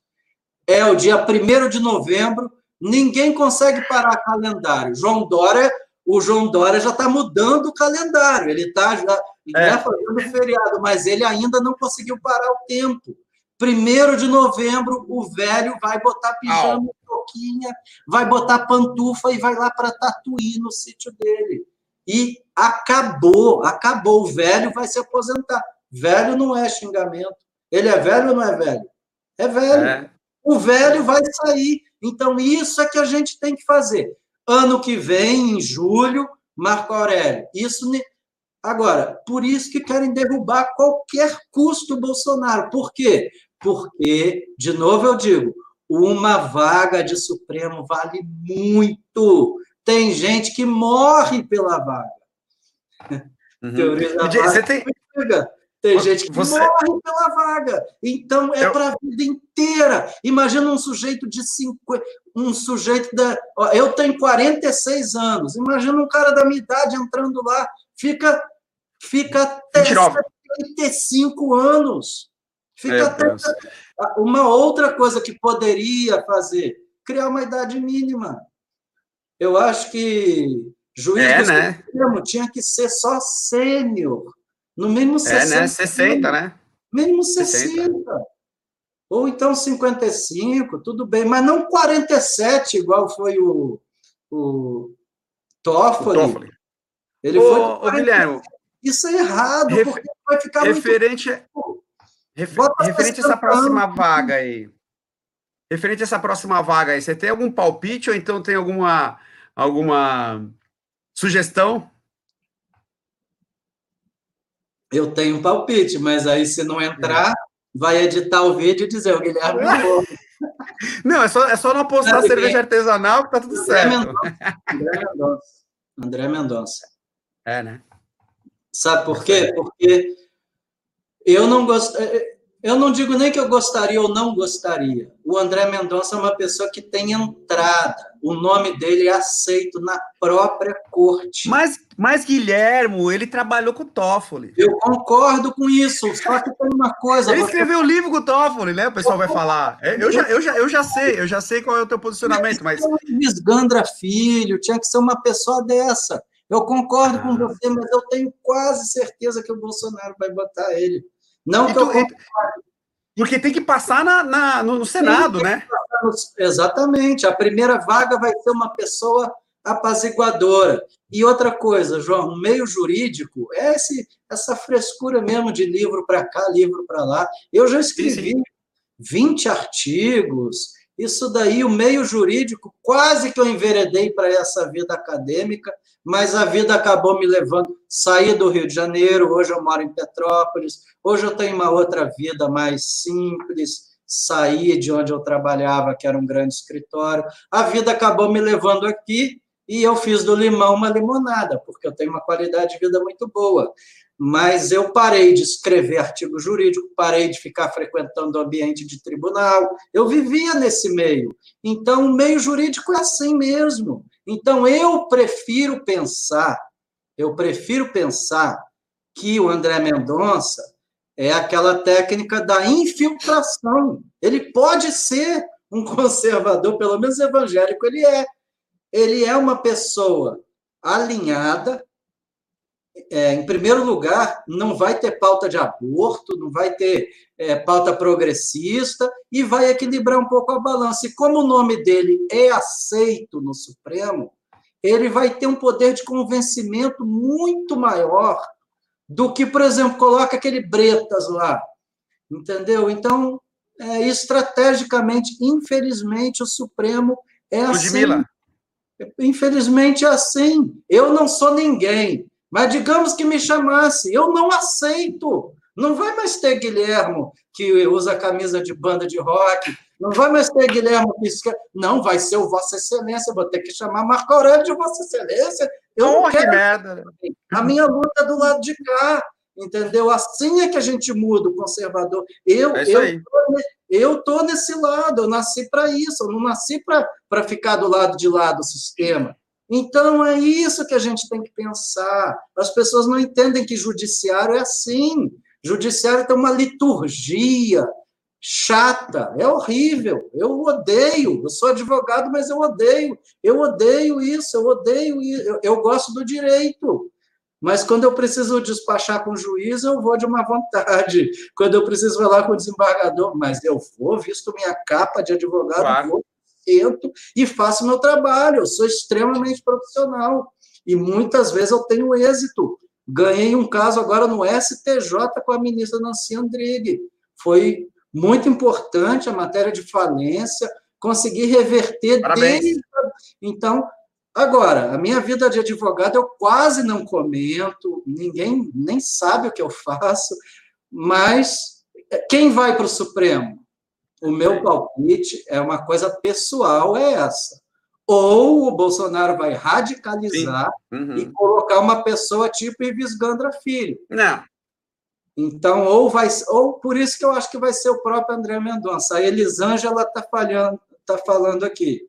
Já ouvi espalharem que o André Mendonça faz parte de uma igreja globalista. Igreja globalista explica mais. Eu não conheço isso. Eu sou católico. Eu sou católico mesmo, praticante. Que igreja globalista seria essa? Não sei.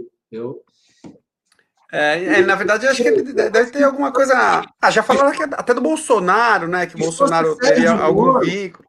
Se fosse o Sérgio Moro, eu já estava ferrado.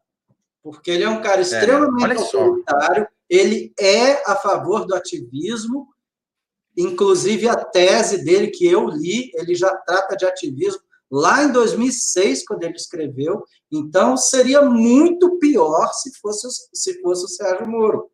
E isso é um erro do brasileiro também, porque o brasileiro transformou um juiz em herói. Eu nunca fui, nunca, para mim, Sérgio Moro nunca foi herói.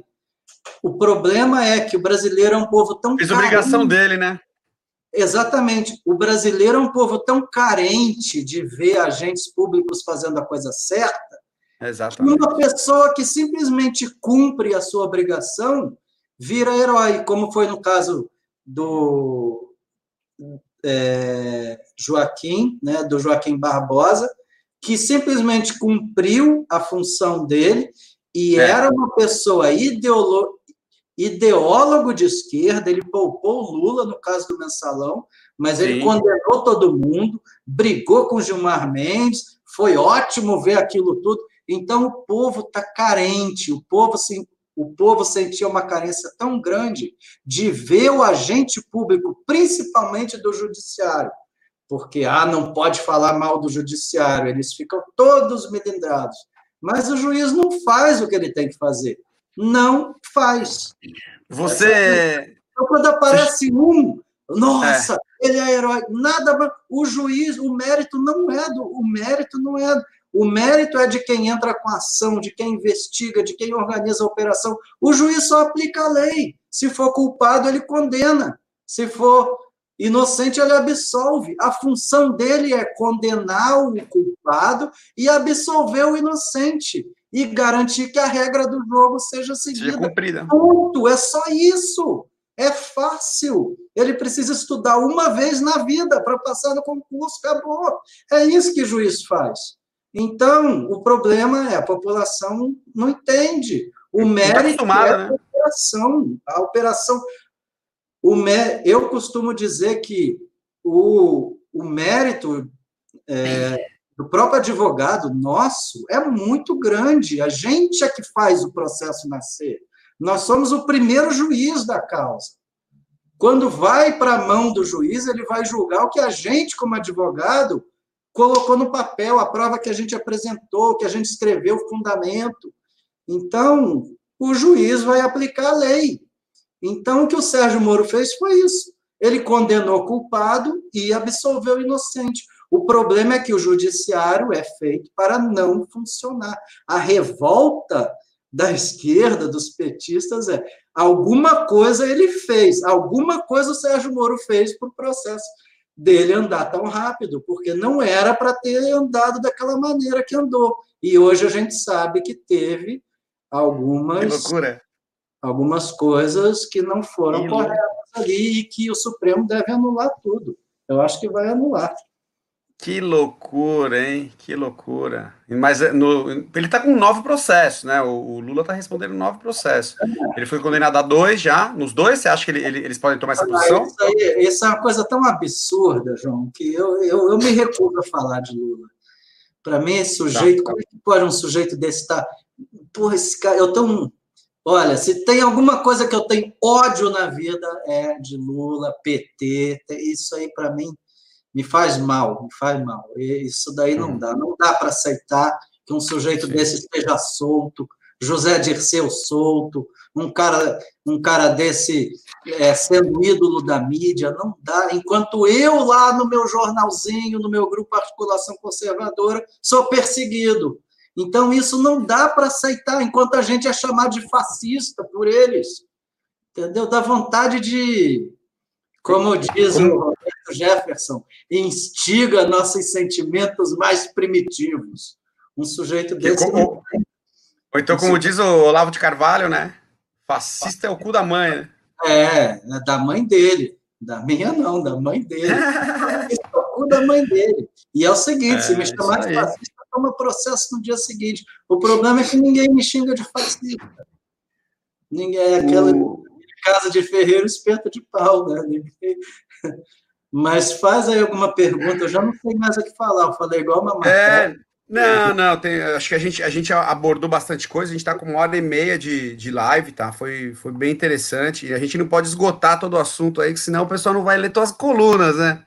Que estão no Articulação Conservadora, já coloquei o link aqui embaixo também, tá? Na descrição, tem todos os links do, do Twitter, que o, que o Guilherme costuma a, a dar umas porradas lá, é, até foi retweetado aí pela, pela Biaquices, né? é, no, no Instagram também. Daí tem o, tem o Articulação Conservadora, o Jornal da Cidade Online, tem uma, tem uma coluna, então acho que é importante a gente acompanhar esses, esses conteúdos, são acessíveis, né? Tem outros conteúdos também que estão na, na, na mídia, só que eles, eles estão, são, têm um custo, não que não mereçam, mas a gente pode acessar os conteúdos que são gratuitos, né? Então Sim. fica a teu critério para fazer algumas considerações aí e agradeço. É, eu, em primeiro lugar, é uma honra estar aqui. A gente se conhece há pouco tempo, mas a gente está aí na luta juntos. E um conservador tem que apoiar outro conservador. É esse princípio idem vele, idem nole, São Tomás de Aquino. Então, é, como consideração final, eu digo o seguinte: as pessoas as pessoas têm que se manter otimistas e não pessimistas. Isso tudo que está acontecendo é porque o povo é protagonista. Hoje em dia, o povo é protagonista de tudo. Não foi só na eleição de 2018 que a gente começou. E esse negócio de dizer que conservador não faz revolução, isso é uma meia-verdade. A gente não possui o espírito revolucionário, mas a gente é reativo às coisas que vêm ocorrendo que prejudicam. É o que Russell Kirk fala das é, coisas permanentes. Nós, como conservadores, a gente tem as coisas permanentes que nos são, que nos são caras e uma delas é o Supremo Tribunal Federal. O país precisa de uma Suprema Corte. Então, quando um conservador pede a derrubada de juiz do Supremo, ele não está sendo revolucionário. Nós estamos agindo é, para proteger a instituição Supremo Tribunal Federal de pessoas que vêm usurpando a função do juiz da Suprema Corte. Então, a gente, como povo, pouca coisa pode fazer para no Supremo, mas o que a gente pode fazer é exatamente o que vem sendo feito: é expor, dizer, o responsável pela crise na República é Alexandre de Moraes com aquela decisão que deu do ramagem. A gente tem que expor o CPF. Não adianta brigar com a instituição. A gente tem que colocar a culpa em cima do culpado, que é uma pessoa física, nunca é uma instituição, porque eles usam esse discurso. A instituição, o Supremo, ataque ao Supremo. Ninguém está atacando o Supremo. O ativismo judicial já ficou para trás.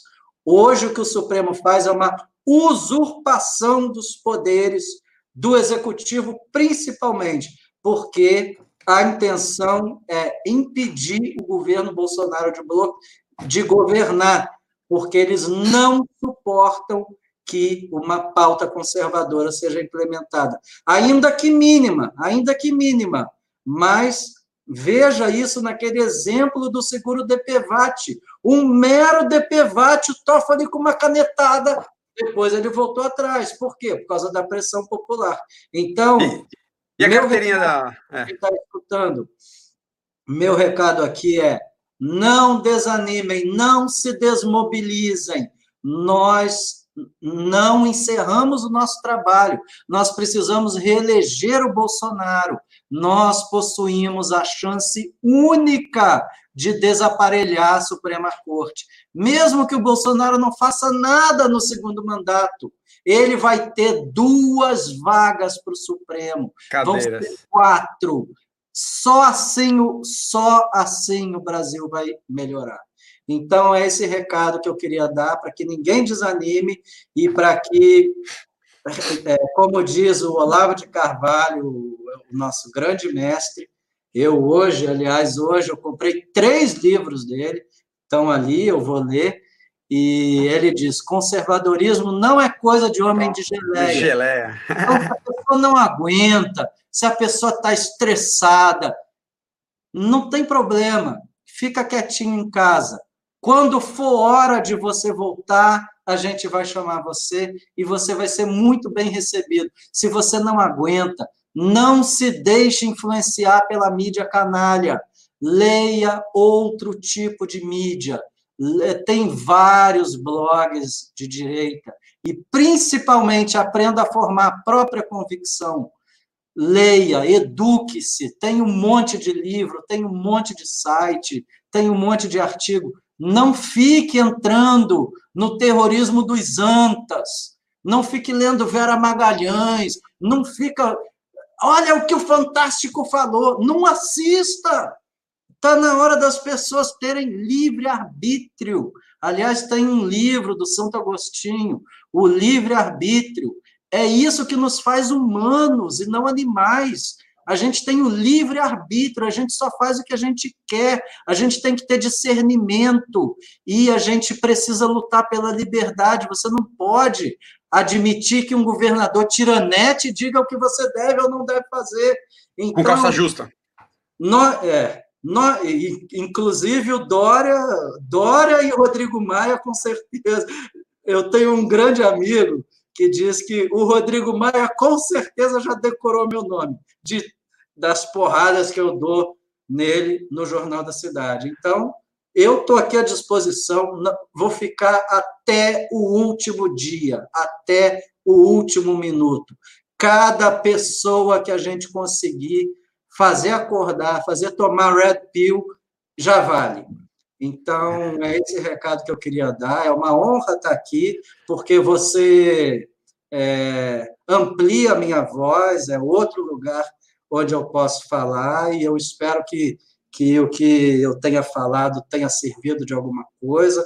De novo, eu te digo, eu não sou ninguém, não sou nada, eu sou apenas uma pessoa que lê, que estuda e que está disposto a e que saiu da, da caverna, sabe aquela caverna onde vivia todo mundo, aquela teoria da Como caverna, não? mito da caverna, estava todo mundo na caverna sem ver a luz. Eu saí para ver a luz e eu estou tentando trazer pessoas comigo para enxergarem e perceberem que o conservadorismo é que vai salvar o mundo. Esse exemplo, isso que vem acontecendo com esse coronavírus é exemplo clássico. O conservadorismo é a única salvação que tem para o mundo que a gente conheceu até final de janeiro. Então, a gente está numa era de transição e a gente não pode, a gente não pode arrefecer. Então, Perfeito. isso tudo, o Supremo, tudo isso está interligado, porque o Supremo também é, analisou a questão da pandemia na lei de calamidade pública que foi que foi aprovada pelo Congresso. Aí o Bolsonaro alterou numa medida provisória e o Supremo o Supremo declarou inconstitucional a medida provisória, dizendo que competiria aos governadores e prefeitos fixarem é, diretrizes nas próprias cidades e estados. Então, você vê que isso também tem a ver com todo esse discurso que a gente está falando sobre globalismo, sobre luta do bem contra o mal, sobre comunismo, tudo isso está interligado. Então, é, nós conservadores somos a última fronteira é, para que esse pessoal não vença. Então, por isso que a gente precisa se unir agora. Agora mais do que nunca. É esse meu Maravilha. Recado. Maravilha, Guilherme. Deixa eu só te perguntar, você já falou sobre os livros, né? Tem muita gente. A gente, na verdade, eu, eu, eu, eu o meu trabalho é, eu, eu, foco, eu tento ser um incentivador das pessoas, né? Porque eu não sou um cara é, que tem muito tempo para estudar, né? Eu sou muito, eu sou muito mais é, dedicado, assim, às, às demandas que a gente tem. A gente tem as, as manifestações, por exemplo, referente ao impeachment, né? Propus o pedido de impeachment que é, entrei com mandado de segurança contra o decreto 525 do, do governador Moisés. Então, eu faço as manifestações na frente da casa dele com a faixinha lá do impeachment. A gente faz um barulho, né? Então, eu tento ser um incentivador, que as pessoas parecem que, que querem que as outras façam, né? Então, é. a gente traz alguns, alguns é, palestrantes, por exemplo, que traz algum conteúdo, né? Então, a tua palavra está sendo muito importante para a gente, porque está tá esmiuçando o que é esse ativismo. Na verdade, você está tá mostrando para a gente que não é só um ativismo, que o ativismo já foi, né? Já é a, uma outra fase, a fase da usurpa, usurpação. Eu queria que você sugerisse um livro para quem está começando agora. Mas um livro sobre o quê? Em primeiro sobre lugar. O sobre, sobre, o conservadorismo, sem, tá. sem ser isso aqui, né? Tá. Eu, é, depois de muita cobrança, até do César Ranquetati também, do pessoal da articulação, eu, como escrevo muito, eu produzo muito texto, eu escrevo o dia inteiro. E aí eu, isso é uma coisa que eu estou falando aqui em primeira mão, eu, é, eu vou reunir tudo, quer dizer, tudo não. Algumas coisas que eu escrevi que tem a ver com direito, política e conservadorismo, e eu vou lançar o meu próprio livro também, espero que até o final do ano. Seria a minha forma de é, contribuir de maneira mais efetiva com isso tudo, porque seria uma mera compilação. Então, esse é um sonho, é um sonho que eu é, tenho que pôr teus artigos em forma de livro. É isso que todo mundo fala para mim, Elisete. Então, eu já estou compilando, mas eu não tenho muito tempo. Mas como já está tudo escrito, eu é. só preciso colocar em ordem, escrever. Cronológica? É, separar por assunto, assunto, né? criar algum prefácio, alguma coisa e meramente atualizar os textos, mas eu vou fazer. Agora, prefácio vamos... César, hein? Se começar a indicar livro, eu não paro. É. Em primeiro lugar, o livro do César, eu... A Direita Moderna, a Direita Tradicional e a Nova Era e a Revolução Cultural. Estes livros têm que ser lidos em conjunto. A Nova Era, a Revolução Cultural e da direita moderna à direita tradicional. Por quê? Porque tem a ver com o Brasil. Ah, e também o do Flávio Gordon, a corrupção da inteligência. A inteligência. Esse A Corrupção da Inteligência é um livro que ele precisa ser lido de maneira obrigatória. Então, este, estes são livros brasileiros. Agora, livros sobre pensamento conservador tem os clássicos. Em primeiro lugar, Edmund Burke, é, da Revolução Francesa, nota da Revolução Francesa, e, e Como Ser um Conservador, do Roger Scruton. Esses Scruton. São, esses são os imprescindíveis. Então, eu acho que já está bom, cinco livros. Por outro é lado, agora, ah, Russell Kirk, A Política da Prudência. Este é imprescindível também. A Política da Prudência tem que ser lido para quem quer saber como é o pensamento conservador. E tem mais uma lista de uns 20, se quiser, mas esse, esse que eu dei, A Política da Prudência, Como Ser um Conservador, Roger Scruton, e é, Burke, da Revolução Francesa, e os livros brasileiros, Flávio Gordon, A Corrupção da Inteligência, César Ranquetati, da direita moderna à direita tradicional, e Olavo de Carvalho, Nova Era e a Revolução Cultural. Sendo que a Nova Era e a Revolução Cultural quem for ler não pode deixar de observar. O livro foi escrito em 1994, quase como uma profecia. Tudo o que está escrito ali é o que acontece hoje. Por isso que Olavo tem razão. Olavo tem, é incrível, o sujeito tem um poder, uma visão que ele é, para mim, é, é gênio, o maior brasileiro genial em atividade no século 20 e 21 é o Olavo de Carvalho. Então a gente precisa aproveitar enquanto ele está em franca produção. Eu sempre tento ler tudo o que ele escreve, não aquele Olavo de Facebook, as pessoas confundem. Aquilo ali é o Olavo, o Olavo de Facebook. É um espasmo, né? Ele é meio que um personagem. Então, ele é um grande escritor, ele escreve muito bem. Eu já li provavelmente uns 15 livros dele. Então, inclusive, fiz o curso dele, fiquei lá durante seis meses. Eu realmente gosto muito dele. E aí, por causa dele, eu até uso uma frase, que ela está até na minha página do Facebook. Ela tem um significado muito profundo, mas ela é basicamente assim: scientia est celare scientiam, em latim, que significa o seguinte: a arte do conhecimento é você é você saber é, para quem dar o conhecimento. Não adianta você, em primeiro lugar, é, se você ficar só para você com seu conhecimento, não vale de nada. Por outro lado, você tem que saber para quem você vai dar o conhecimento. A pessoa tem que estar preparada para receber o conhecimento que você tem. Então, isto, isso eu vi com o Olavo de Carvalho. Ele mesmo, eu acho que ele tinha 48 anos ou 47, quando ele escreveu o primeiro livro dele. O primeiro livro, ele... Então, ele é totalmente o inverso do que vem ocorrendo no Brasil por causa do gramscismo, onde todo mundo vira intelectual, onde, onde pô, é, é quem? Artista de televisão, apresentador de TV, é, político, todo mundo vira o chamado, que Gramsci dizia, intelectual orgânico. Então, Olavo de Carvalho é a prova disso. A gente precisa se preparar. Eu mesmo, eu fiquei 20 anos estudando para eu vir aqui hoje falar alguma coisa que eu acho que tenha conteúdo, porque tem muita gente falando besteira. Então, existe essa frase que diz: o conhecimento é saber ocultar o conhecimento.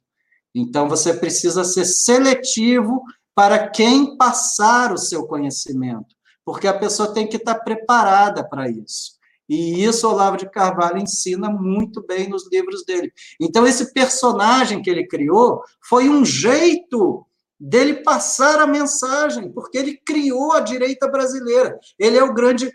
É o que ele escreve. Ele é o chefe da porra toda, como ele escreve no Facebook. Agora, quando você lê um livro dele, é um argumento totalmente filosófico, ele tem uma escrita refinada.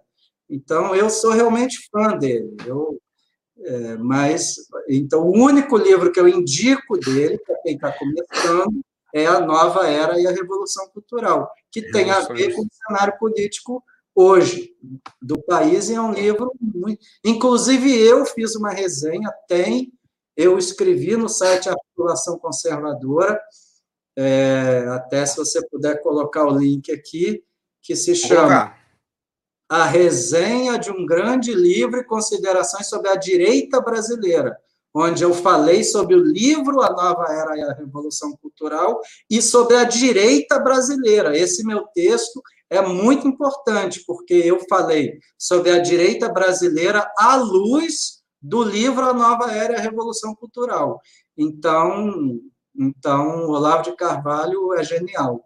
E eu não chego nem na canela dele, mas eu tenho a seleção, eu tenho que fazer alguma coisa. A gente não pode ficar parado. E eu não vou a carreata que nem você, não organizo, não subo em palanque. O meu, é, o meu front é, é outro, o meu lado é esse aqui, de ficar pensando, refletindo e escrevendo e falando. Então, não, não sou candidato a nada, não, não sou político, não sou do governo, e eu sou uma pessoa que tenta levar o conservadorismo ao pé da letra mesmo, sou radical mesmo nesse ponto, porque conservadorismo, antes de ser uma ideologia, é um verdadeiro estilo de vida. Russell Kirk ensina, ensina isso no livro A Política da Prudência. E então a gente tem muita coisa para fazer ainda, a gente está só no início. E, João, nós não vamos parar nunca. Agora que a gente chegou lá, agora a gente. Nunca. Então, é isso que eu é queria dizer. Boa noite a todos aí, foi uma honra. E uma hora e quarenta e cinco, chega disso. Se você uh, tiver paciência. É, foi muito bom, foi muito bom. Não, não, foi muito bom. Foi muito bom. Eu vou, para as pessoas que ficaram até agora, queria agradecer. Queria pedir para se inscrever no canal, ativar o sininho. Se gostou do vídeo, dá um like. Se não gostou, faz um comentário embaixo, que às vezes a gente pode é, enriquecer né, com um comentário, tá? É, todos os livros que ele está mencionando, eu anotei, eu vou colocar os links aqui embaixo, mas a gente já tem todas as páginas que ele escreve, tá bom? E também as mídias dele. Então acompanha o, o, o doutor Guilhermo para a gente poder divulgar também os conteúdos que são, são afetos aí ao conservadorismo, tá bom? Grande abraço, boa noite a todos, boa noite, doutor Guilherme. Boa noite, João. Obrigado pelo convite, foi uma honra. Grande abraço. Saudações conservadoras a todos. Saudações.